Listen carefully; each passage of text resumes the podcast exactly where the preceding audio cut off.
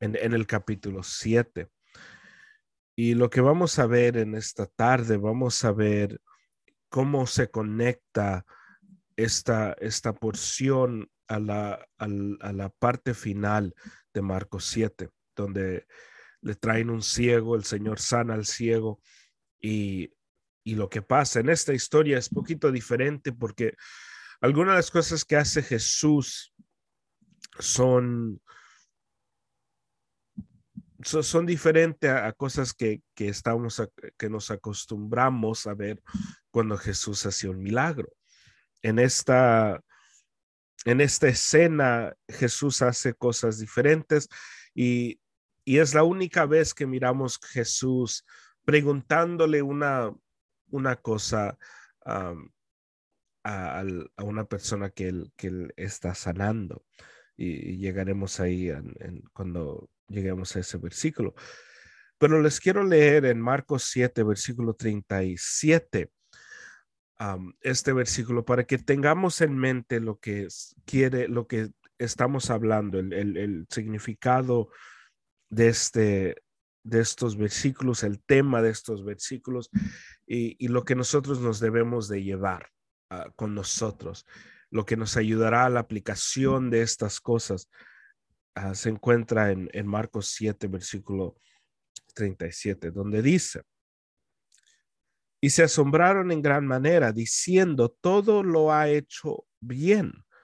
Aún a los sordos hace oír y a los mudos hablar y estudiamos y, les leo eso para que nosotros podamos mirar la, lo, que, lo que se está cumpliendo en estos versículos. Lo principal de, toda de la historia que vamos a leer y, de cada milagro que se hace específicamente cuando Jesús está sanando a los sordos, está, eh, está están dejando que los ciegos miren. Estas son promesas que se prometen al pueblo de Dios en Salmos 146, versículo 8, se prometen en Isaías 29, 18 y Isaías 35, 5. Estas son las cosas que le dice Jesús a los discípulos de Juan el Bautista cuando vienen y le dicen, ¿eres tú o deberemos o tenemos que buscar otro? Y le dice Jesús, la respuesta de Jesús a estos discípulos, estuve, ve y díganle a, a, Juan lo que miran, lo que está pasando. Y esta historia está magnificando más que el Señor viene y el Señor vino, Jesús vino su primera vez para restaurar y para abrir los ojos y, y, para extender el punto. El Señor también vino para abrirnos nuestros ojos y nuestros oídos espirituales, que antes del Señor, antes de que el Señor viniera, antes de que nosotros tuviéramos entendimiento de la palabra, nosotros no, no podíamos captar las cosas espirituales que estaban alrededor de nosotros.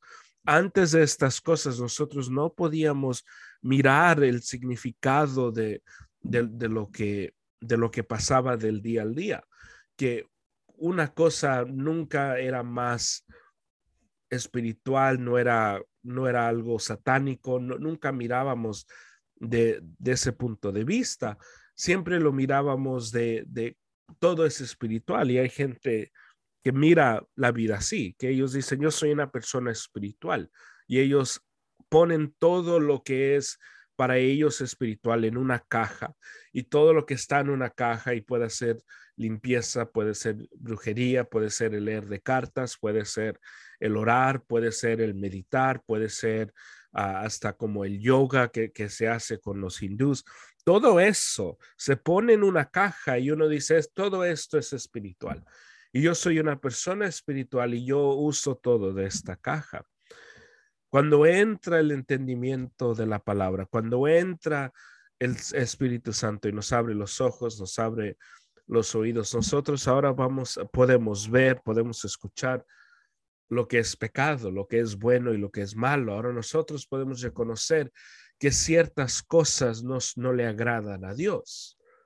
ciertas cosas que, que pueda ver, que pueda escuchar, no le agradan al Señor. Ahora puedo reconocer que ciertas cosas que alguien dice en, de su caja espiritual no, no son necesariamente bíblicas y no le agradan a Dios.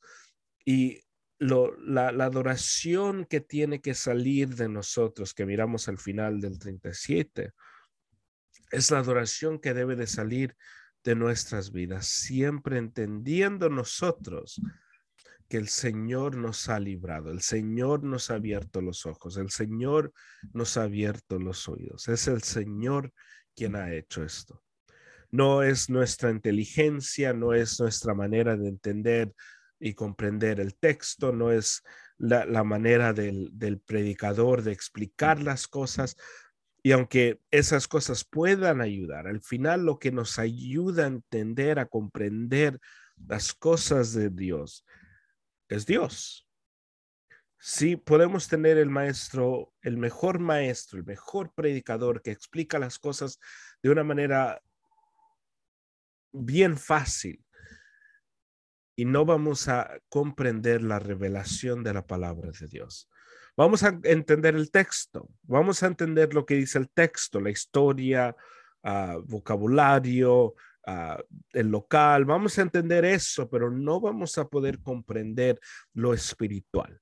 No vamos a poder comprender esto. Por eso eh, en cada, cada oración que, que uno ora, uh, cuando está a punto de leer la Biblia o, o hasta los muchachos cuando oran antes de, de, del servicio para, para la predicación, siempre dicen, Señor, que, que la apliquemos. Es parte de la oración que, los muchachos siempre piden, la aplicación. Pero la aplicación no, se, no, viene del predicador, no viene de, de la inteligencia. La aplicación viene del entendimiento de lo espiritual del texto. De ahí viene. Porque yo les puedo dar mil ejemplos de una cosa y llegar a un ejemplo y darle un ejemplo a cada persona que va, que, va a caber muy de una manera perfecta su vida, un ejemplo perfecto. Pero si no hay entendimiento espiritual, no va a haber entendimiento para poder captar, para poder entender y para poder aplicar. La razón por qué no aplicamos y no podemos aplicar la palabra es porque no la entendemos al punto espiritual. Lo entendemos el contexto, lo entendemos en el texto como Juan 3:16 que, que lo leímos la semana pasada. Nicodemo entendió, tengo que renacer de nuevo, tengo que nacer de nuevo, pero él no entendía lo espiritual, él no entendía que Jesús no hablaba del, de este cuerpo, él hablaba del alma. Él pensaba, pues, ¿cómo voy a regresar al vientre de mi madre?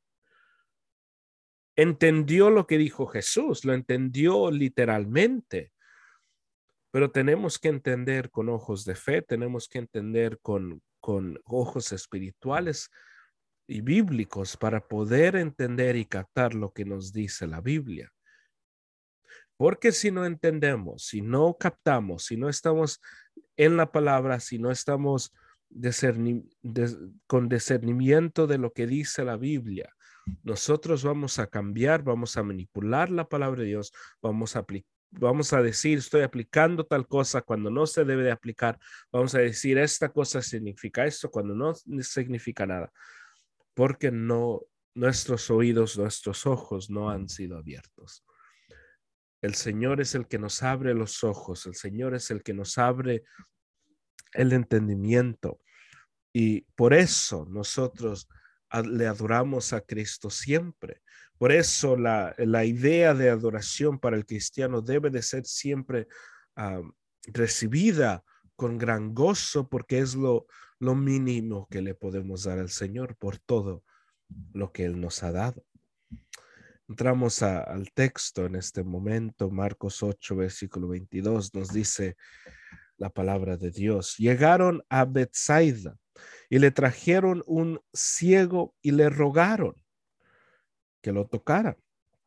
Tomando de la mano al ciego lo sacó fuera de la aldea y después de escupir en sus ojos y de poner las manos sobre él, le preguntó, ¿ves algo? Y levantando la vista, dijo, veo a los hombres, pero los veo como árboles que caminan. Entonces Jesús puso otra vez las manos sobre sus ojos y le miró fijamente y fue restaurado y lo, y lo veía con claridad. Y lo envió a su casa diciendo, ni, ni aún en la aldea entres. Miramos esta historia y esta historia es muy, es muy interesante. Y es muy interesante porque Jesús le pregunta por primera vez que, yo puedo recordar a alguien que sí, que sí funcionó. Puedes ver. Y en cualquier otro, otro milagro que hemos leído de Cristo, el Señor no, así cuando le, levanta al, que, a los que no podían caminar, no, no preguntaba, ¿puedes caminar? Decía, levántate, ve. No era, y aquí Jesús pregunta que si puede ver, que si puede ver algo. Y después el hombre le, responde de lo que puede ver y, miramos que al primer instante el Señor no hay claridad y, vamos a entrar a eso, pero dice el 22, llegaron a Bethsaida y le trajeron un ciego y le rogaron que lo tocara. Jesús regresa a la capital de esa ciudad, regresa ahí y regresando le empiezan a rogar que sane a este hombre. Y Jesús toma de la mano al ciego y lo sacó fuera de la aldea, que es otra cosa que Jesús hace en este milagro, que no es consistente a, las otras cosas que Jesús hacía. Ahora hemos visto que Jesús hace milagros a solas, que, que se lleva a la persona para fuera de, de, otra gente. Miramos esto en el libro de Marcos, cuando Jesús entra a la casa y, están llorando y, y, la gente no, no cree, la gente no dice, Jesús, Jesús dice, está, está durmiendo y, Jesús lo saca y hace este milagro. hemos visto esto, hemos visto partes de esto, el Señor hace milagros alejándose de la gente, pero no un milagro así. No nos dice por qué Jesús hace esto, pero Jesús lo saca y lo que sí podemos entender más allá del texto, en, en, la historia de, histórica de, de, esta ciudad específicamente, lo que pasaba y lo que nos escribe, hay un, hay un señor que, que, es, era, él era autor de, de, cosas históricas y se llama José. Y, y él era un judío que, que, que, documentó muchos eventos históricos y vivía durante estos tiempos. Y es un, es un buen recurso para cualquier persona que, que gusta, que gusta aprender más de, lo histórico que pasaba durante este tiempo, porque nos ayuda mucho las, las, lo, que este hombre documentó para entender lo que estaba pasando, porque muchas veces la Biblia no nos dice el, el clima político, por ejemplo, no nos dice lo que la gente pensaba, no nos dice estas cosas. Y un ejemplo, por, que podemos dar. Si uno lee los evangelios, uno no va a poder mirar qué tan que la gente estaba lista para recibir al Mesías, que ellos estaban tan que, queriendo que llegara el Mesías, que en este tiempo se habían levantado varios hombres que, se, que habían dicho, yo somos del Mesías y habían habían dirigido muchas, muchas, muchas cosas contra el gobierno romano que resultó en, mucha matanza. Que cuando llega Jesús y, él empieza a hacer cosas y él empieza a decir cosas, la gente estaba lista estaban listos para seguirle porque ellos estaban listos para, para seguir a un líder que los iba en sus ojos librar de los romanos. Miramos esto en, estos, en nuestros tiempos, por eso es que, que sermones de, de los últimos días son muy populares, porque si escuchamos de un terremoto, decimos, ah, dijo el Señor que en los últimos días iban a haber terremotos. Si, si un, un, país, lo que está pasando en Rusia, no sé si cuántos saben lo que está pasando en Rusia, pero lo que está haciendo Rusia uno puede tomar eso y decir, ah, en los últimos días el Señor dijo que van a haber rumores de guerra. Y cualquier cosa que pasa, uno, uno se, se está elevando y uno, uno dice, no, pues estas cosas están viniendo porque nosotros hoy en día vivimos en un clima donde nosotros estamos esperando el fin del mundo. Estamos esperándolo. E, es, lo que nosotros pensamos que ya llega y es el mismo clima que se encuentra en los evangelios, pero con Jesús. Este hombre, José, nos escribe, escribe que e, en, en este tiempo, esta ciudad donde Jesús llegó, y es por eso que es interesante que Jesús regresa a Bethsaida. Era una ciudad donde ellos coronaban a cualquier persona que hacía una cosa milagrosa. Si alguien hacía una cosa milagrosa, ellos querían coronarlo.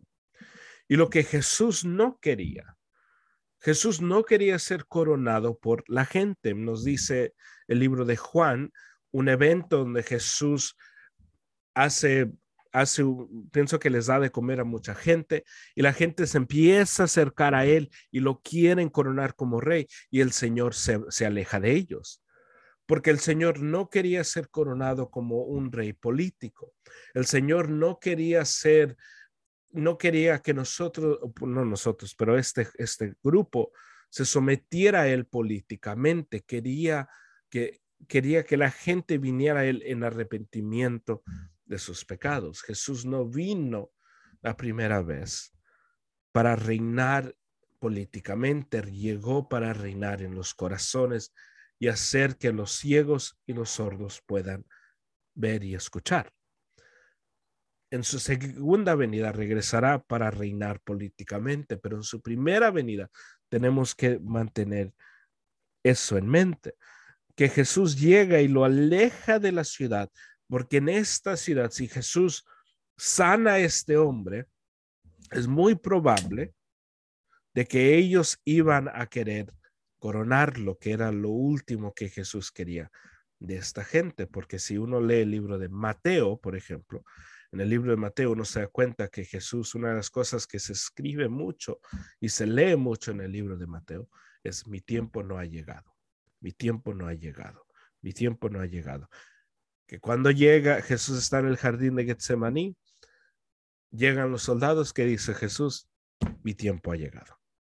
Jesús estaba centrado en el tiempo del Señor y por eso se aleja. Él, lleva a este hombre fuera de esta ciudad, tomándole la mano al ciego, lo sacó fuera de la aldea y después de escupir en sus ojos, que es muy, muy similar, le escupe en los ojos y de poner las manos sobre él, sobre, él, sobre él, le preguntó, ¿ves algo? es interesante porque no miramos esto muy seguido. Cuando Jesús hacía el milagro, el milagro se hacía inmediatamente. Pero Jesús aquí escupe en los ojos de este hombre, lo toca y le pregunta, ¿ves algo? Y ahora no sabemos por qué, no sabemos por qué Jesús hace esto, no sabemos por qué no fue sanado inmediatamente, no sabemos. Lo que sí podemos mirar, al menos observar, es que tomó mucho, que, que era, tomó mucho esfuerzo para que esto pasara. Porque, dice el 24, y levantando la vista dijo, veo a los hombres, pero los veo como árboles que caminan. Que lo que este hombre miró, no sabemos a qué se refería, pero lo que sí podemos observar son dos cosas. No, este hombre podía ver antes. Este hombre no era ciego desde pequeño porque una persona que nace ciega no puede no, no puede saber cómo se mira un hombre o un árbol, no, no puede distinguir, no tiene esa habilidad porque nunca los ha visto. Uno se puede imaginar lo que se pueden ver, pero al menos que uno ha visto eso, uno no puede decir, oh, miro a hombres como árboles. Y esta es la, la, primera observación. La segunda observación que miramos es que Jesús preguntándole a este hombre si puede ver algo, después que, que este hombre dice, Jesús de nuevo le pone las manos, de nuevo. Ahora, no tenemos una respuesta, no hay, no hay respuesta que yo les pueda dar que, que va a poder satisfacer, porque podemos entrar a, un, a un paso muy, muy místico, porque podemos decir el Señor le dejó mirar las cosas tal como son. El hombre no miró hombres, el hombre estaba mirando ángeles. Y podemos entrar a eso. Y, he escuchado yo cuando era pequeño sermones donde ah, los pastores usaban estos versículos para decirnos esto. Este hombre le, miró, pero lo que miró no era lo terrenal, está mirando lo espiritual. Y el Señor lo dejó mirar cosas de lo espiritual. No sabemos. Y, es importante y responsable para nosotros, ah, yo como, predicador, entender que hay cosas que no sabemos y no hay respuesta. Y en vez de inventarnos Ah, una realidad, es mucho mejor llegar al punto y decimos, no sabemos por qué pasó esto, no lo entendemos, no sabemos. Y lo dejamos al Señor sabiendo que no cambia nada si no entendemos esto. Si no entendemos por qué pasó estas cosas, no, no cambia el hecho de que Jesús le restauró la vista. No cambia el punto de que Jesús sigue siendo el que está abriendo los ojos. No cambia el punto de que Jesús es el Mesías, no cambia nada de eso. Por eso, al leer estas cosas, al, al, estudiarlas, es importante no pensar que tiene que haber respuesta para cada versículo, que cada cosa se tiene que explicar y si no se explica, entonces no, no, no hay entendimiento, porque así no funcionan las cosas. Si uno tiene que entender toda la Biblia para poder creer en ella, para poder creer en ella, no hubiera ser humano que pudiera creer en la Biblia. No lo hubiera. Los únicos que iban a poder creer en la Biblia sería Dios y los ángeles. Es todo. Y eso es, es importante entender que hay muchos versículos donde no sabemos por qué pasó. Y esto es, es uno de ellos. Les leo el, el, 20, el 23 de nuevo nos dice, o el final, le preguntó, ¿ves algo? Que es una pregunta muy interesante porque no le pregunta qué miras, no le pregunta, me miras a mí, no le pregunta nada, dice, ¿ves algo? ¿Ves algo? Cualquier cosa. Jesús estando frente de él, ahora no sabemos si él se aleja, no sabemos si él se pone al lado, no sabemos nada de eso. Pero sí sabemos que, que Jesús le dice, ves algo y lo que el hombre dice, dice, y levantando la vista, dijo, veo a los hombres, pero los veo como árboles que caminan. Que es lo que miró, no sabemos, no, no, no sabemos qué miró y, y, y es ahí donde nosotros llegamos a, un lugar donde es importante saber y seguir leyendo. Porque si paramos aquí, podemos aquí, de aquí crear una, una doctrina. De aquí. Porque podemos decir, pues él levantó los ojos y levantó los ojos, miró al cielo. Él estaba mirando al cielo y es lo que miró. Y si paramos aquí y decimos, Señor, déjame ver lo que miró este hombre. Señor, ábreme los ojos espirituales para que pueda ver los misterios que no puedo ver. Y empezamos así. Si seguimos leyendo, dice el 25, entonces Jesús puso otra vez las manos sobre sus ojos y él miró fijamente y fue restaurado y lo veía todo con claridad. Al principio Jesús le pregunta, ¿ves algo? Él le dice, sí. Levantó los ojos y él dice, veo a los hombres, pero los veo como árboles. Y uno puede decir, wow, qué, qué imagen. Pero si uno lee el 25, muy claramente nos dice el 25, Jesús lo tocó de nuevo y ahora él podía ver con claridad. No dice, y ahora él podía ver mejor. No dice y Jesús le quitó lo que podía ver y ahora pudo ver otra cosa. Nos dice, él pudo ver ahora con claridad, diciéndonos y hablándonos de que lo que, lo que él miró al principio no era claro. Lo que él miró la segunda vez que Jesús le pone las manos era claridad es importante y, es ahí donde llegamos a nuestros puntos de aplicación. Es importante no hacer una doctrina de versículos que no entendemos. Es importante de no agarrar versículos, no agarrar cosas que escuchamos. Es importante no agarrar canciones o películas y hacer doctrinas de ellas. Pero es muy importante no agarrar versículos que no entendemos y hacer doctrinas de ellas.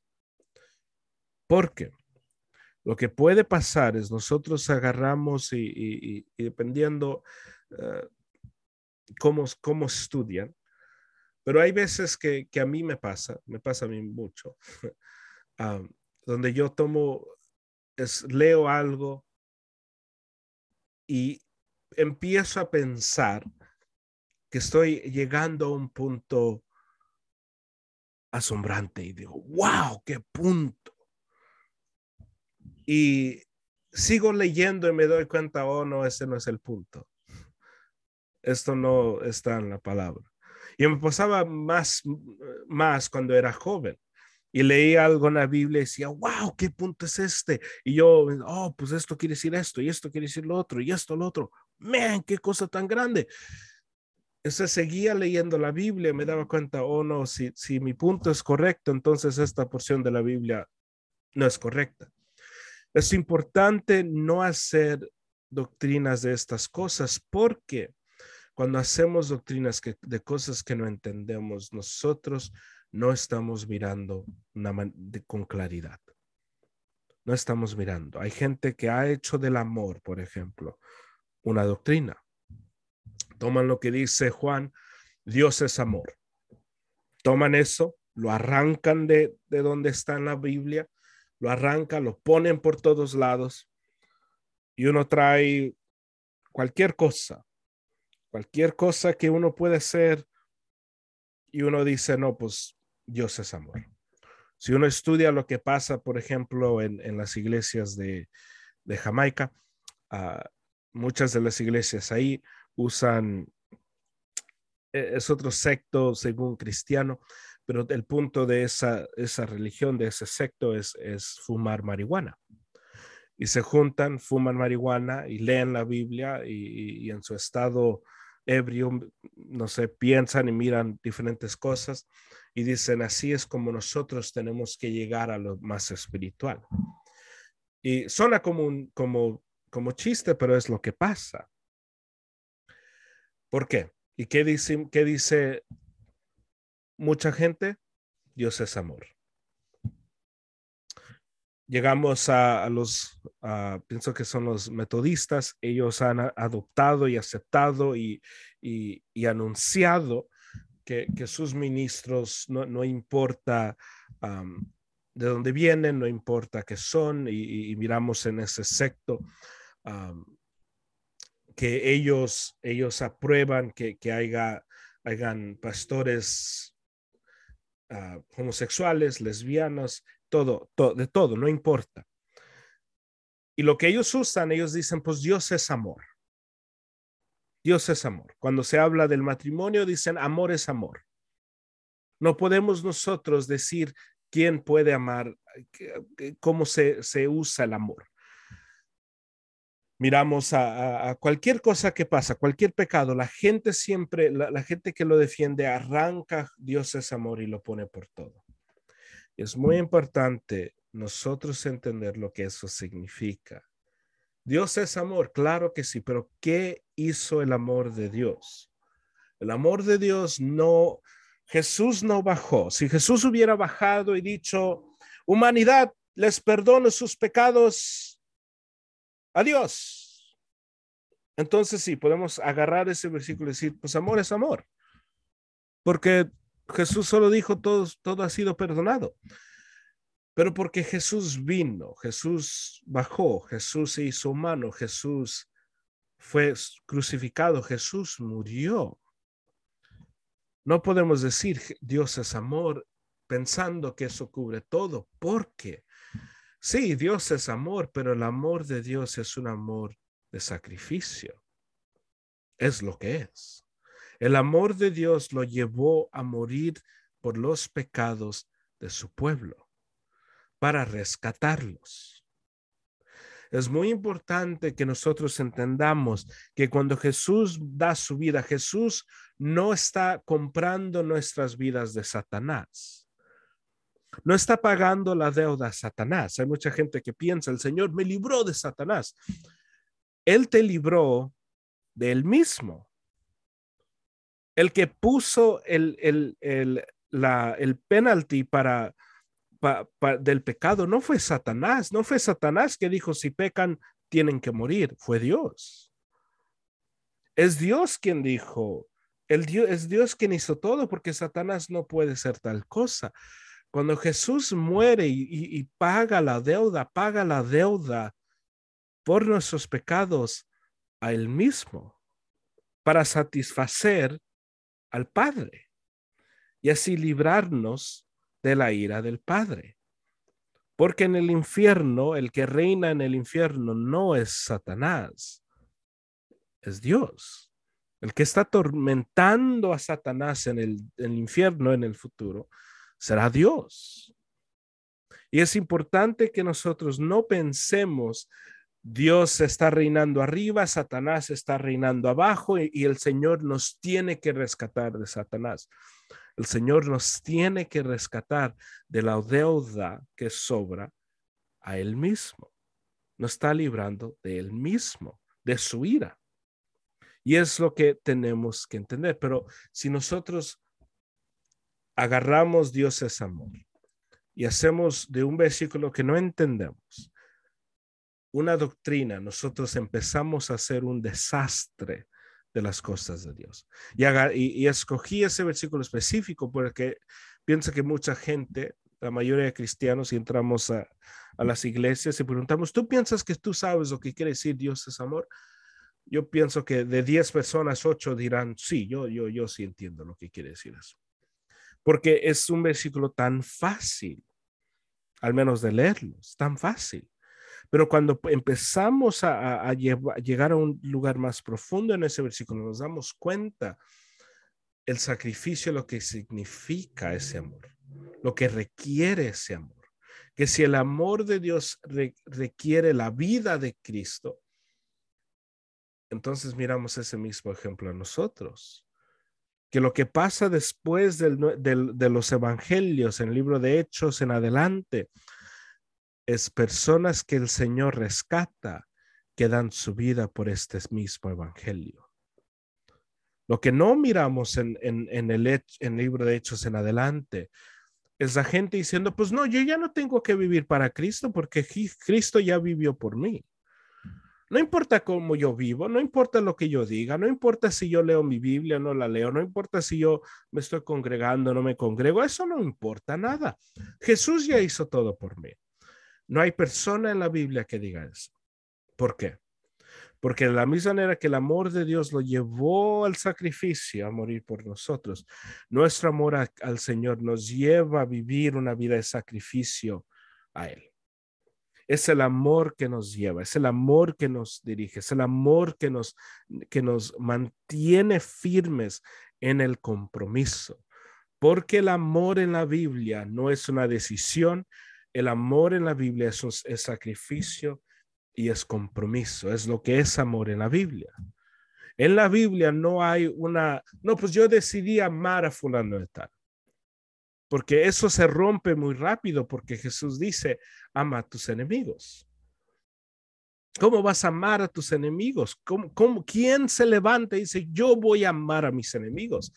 No está hablando de una emoción, no está hablando de una decisión, él está hablando de un compromiso, un compromiso de ser amable, un compromiso de tratar a la gente diferente de cómo te, te, tratan a ti. E, es un compromiso a decir, pues ellos me trataron así, yo no voy a responder de esa manera, yo los voy a amar. Ellos me ignoran cuando esto, pero cuando ellos me llaman, yo no voy a ignorar porque yo voy a ser diferente. Es el, el compromiso al amor. Porque nos dice Jesús también, si solo saludas o solo amas a los que te aman, eres como todos los demás. El punto de la Biblia es de ser diferente, porque somos diferentes, porque tenemos al Rey de Reyes que nos ha rescatado. Y es por eso que es importante leer la Biblia, leerla completa, porque si paramos ahí no vamos a poder llegar donde dice y lo veía todo con claridad. Noten que Jesús no pasa ningún tiempo diciéndole, hey, por favor, no le hables a nadie de lo que miraste, olvídalo, ignóralo, era un, porque, no hay neces, no hay de necesidad pasar tiempo ahí. Hay mucha gente que pone todo, todo el peso de lo que creen en sus experiencias. Ponen todo en eso ellos dicen, pues yo vi, yo he visto, pa, pa, pa, pa, pa. Por eso yo creo tal cosa. Yo he visto esto, esto, esto, esto, esto. Por eso yo creo esto, esto, esto, esto. No podemos, no debemos, hermanos, crear una doctrina de experiencias. No debemos. Yo creo yo estoy convencido que en este mundo nosotros podemos ver muchas cosas muy extrañas y muchas cosas que, pueden ser diferentes. Pero solo porque hemos mirado y, y, hemos tenido una experiencia, no significa que, que se puede poner una, toda una, una doctrina sobre ello. Hay un hombre que se llama el Jesús Joaquín algo.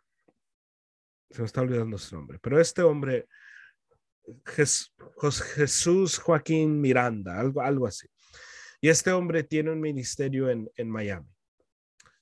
Y viaja por todo, todos lados, pero em, él empezó su ministerio en Miami.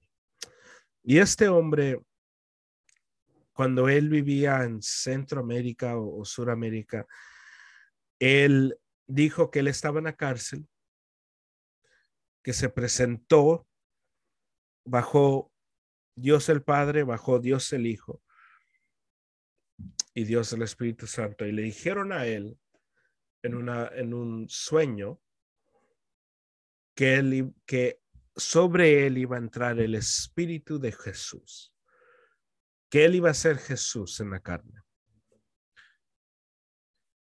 Y este hombre se levanta y empieza a decirle a todo mundo que él es Jesús. Y la gente lo empieza a seguir, la empieza, empieza a tener un, ministerio. Hay, hay videos donde él entra a un lugar y la gente empieza a, a, tirarse al piso, las mujeres empiezan a llorar, es un escándalo. Y la gente cuando hablan de él dicen, él es Jesús, el Mesías está con nosotros. Ahora, nosotros, yo, nosotros podemos escuchar esto y, cuando yo miré ese reporte, obviamente yo, yo, yo juzgué mucho a la gente que estaba ahí, porque uno se puede sentir superior en su, oh, pues yo nunca caí, yo nunca, a mí nunca me hicieran eso. Pero es muy importante este hombre creó todo esto basado en una experiencia, tuvo un sueño y él dijo, esto debe de ser cierto porque tuve un sueño y ¿quién tiene sueños como esto? O como este.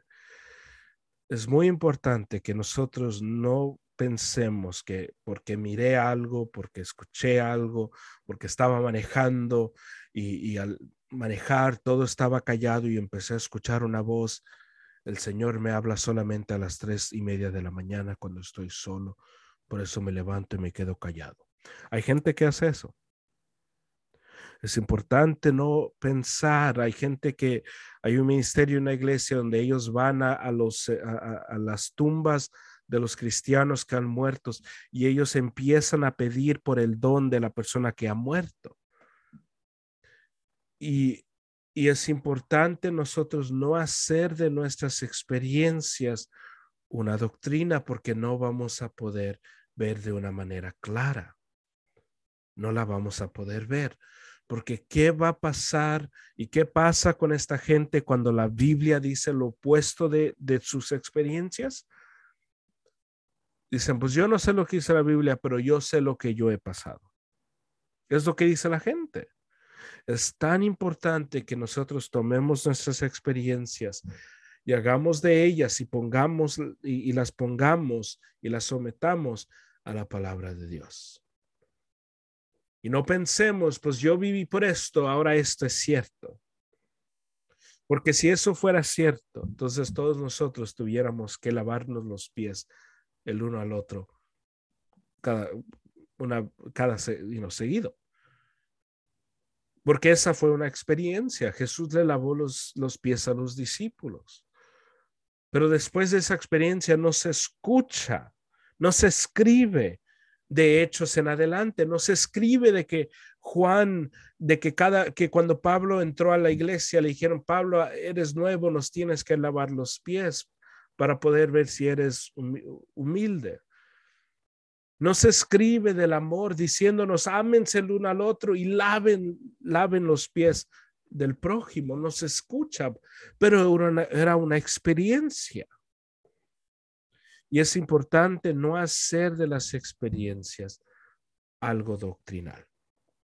Importante. Aquí este hombre pudo, no sé, si, este hombre viviera hoy, él escribiera todo un libro de, lo que miró y, se, y, estuviera hablando por muchas iglesias.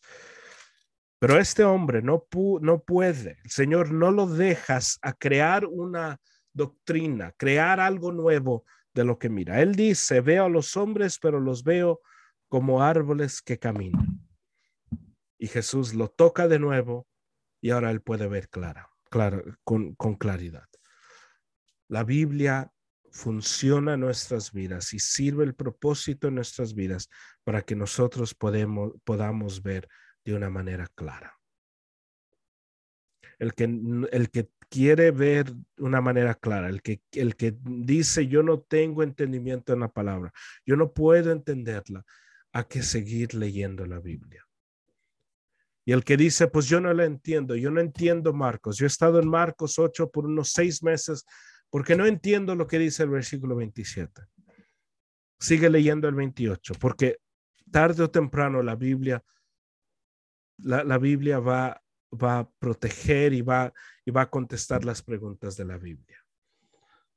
Yo he tenido preguntas en Reyes, he tenido preguntas en Génesis, he tenido preguntas en, en Segunda de Samuel que encuentro la respuesta en Romanos, encuentro las respuestas en Hebreos. He tenido preguntas en el libro Apocalipsis y empiezo a leer el libro de Daniel y me doy cuenta, oh, de eso está hablando. He tenido preguntas en el libro de Isaías y me doy cuenta que leyendo Daniel, oh, ahí, ahí está la respuesta. La respuesta a la Biblia muchas veces está en la Biblia. Y la Biblia es lo suficiente. Si uno solo tiene su Biblia y, no tiene cualquier otro recurso, tenemos en nuestras manos con la Biblia lo suficiente para tener una fe que nos salva. Es importante entender esto. Si uno dice, pues yo ni tengo una Biblia de estudio, porque hoy en día es, si no tienes una Biblia de estudios, te tratan como si no eres un cristiano ah, en serio. Pero si tienes, solo tienes una Biblia, tienes lo suficiente para que tú entiendas la verdad de Cristo. ¿Que vas a saber las palabras de griego? A lo mejor no. ¿Que vas a saber del significado profundo, doctrinal de tal cosa? No. Pero que vas a saber quién es Dios, por qué vino Dios, el propósito del hombre, el propósito de, del pecado. ¿Vas a saber todo eso? Claro que sí. ¿Vas a poder defender tu fe? ¿Vas a poder predicar? Claro que sí. Es importante entender que, que si nos atoramos en la Biblia, sigue leyendo. Sigue leyendo. Porque hay veces que nos atoramos en un lugar, atoramos en, eh, eh, en un sitio y al atorarnos ahí, pensamos, es porque yo no sé, yo no sé por qué significa esto, cuando la respuesta está dos versículos después. Es importante seguir leyendo, es importante no parar y, hacer, y, el tercer punto, el fin el, de, no hacer cosas doctrinales, a que no hacer doctrinas de un versículo solamente. A que no agarrar un versículo, sacarlo del todo el contexto y decir, pues este versículo, por este versículo yo creo todas estas cosas porque estoy seguro que ese versículo está conectado a, otro versículo que lo conecta a toda la Biblia. Todo versículo tiene que estar conectado a los versículos y no podemos arrancar uno porque nos gusta tanto que nos inventamos una doctrina. Y dice el 26. Y lo envió a su casa diciendo, ni aún en la aldea entres. Y Jesús no lo deja entrar, Jesús no lo deja entrar a la aldea. Jesús lo sana, pero no lo deja entrar. Y de nuevo, no lo deja entrar por el, el clima de esta gente, el lugar de esta gente, donde esta gente en este tiempo, el, clima político, el clima social de, de, esta ciudad era, era de que ellos estaban listos para reinar a una persona y para coronarla. Y si entra este hombre y, que dice, oh, ahora yo puedo ver, yo puedo ver todo esto, la gente iba a querer buscar a Jesús, lo iba a querer coronar, pero no con la coronación de la voluntad de Dios, pero la coronación de la voluntad del hombre. Y cada vez que el hombre va a querer coronar a Dios por por su propio por su propia voluntad, por su propio título, el Señor siempre va a rechazar eso. El Señor es coronado y ha sido coronado desde el principio. Nuestro Dios no necesita que nosotros vengamos y lo coronemos. Nuestro Dios requiere, no necesita, requiere que nosotros si creemos esto, le adoremos. Hay que orar. Señor, te damos gracias en esta tarde por tu palabra. Te damos gracias que tu palabra nos habla con claridad. Te damos gracias, Señor, que podemos encontrar en, en ella, Señor, lo que necesitamos para el entendimiento de nuestras vidas, Señor. Te pido que nos cuides, que guardes nuestros corazones contra falsa doctrina, que guardes nuestros corazones contra nuestra propia mente, que guarde, Señor, nuestros corazones contra nuestro propio, nuestras propias emociones y, experiencias, mi Dios. Que nos cuides y nos guardes de estas cosas para que nosotros caminemos en, la verdad y la claridad de tu palabra. Para que nosotros también, como este hombre, Señor, podamos ver todo con claridad. Oramos estas cosas. Oro por mis hermanos, Señor Guíanos en esta semana que entramos, Señor. Y te pido, Señor, que se haga tu voluntad en todo. Oramos esto en el nombre de Jesús. Amén y amén.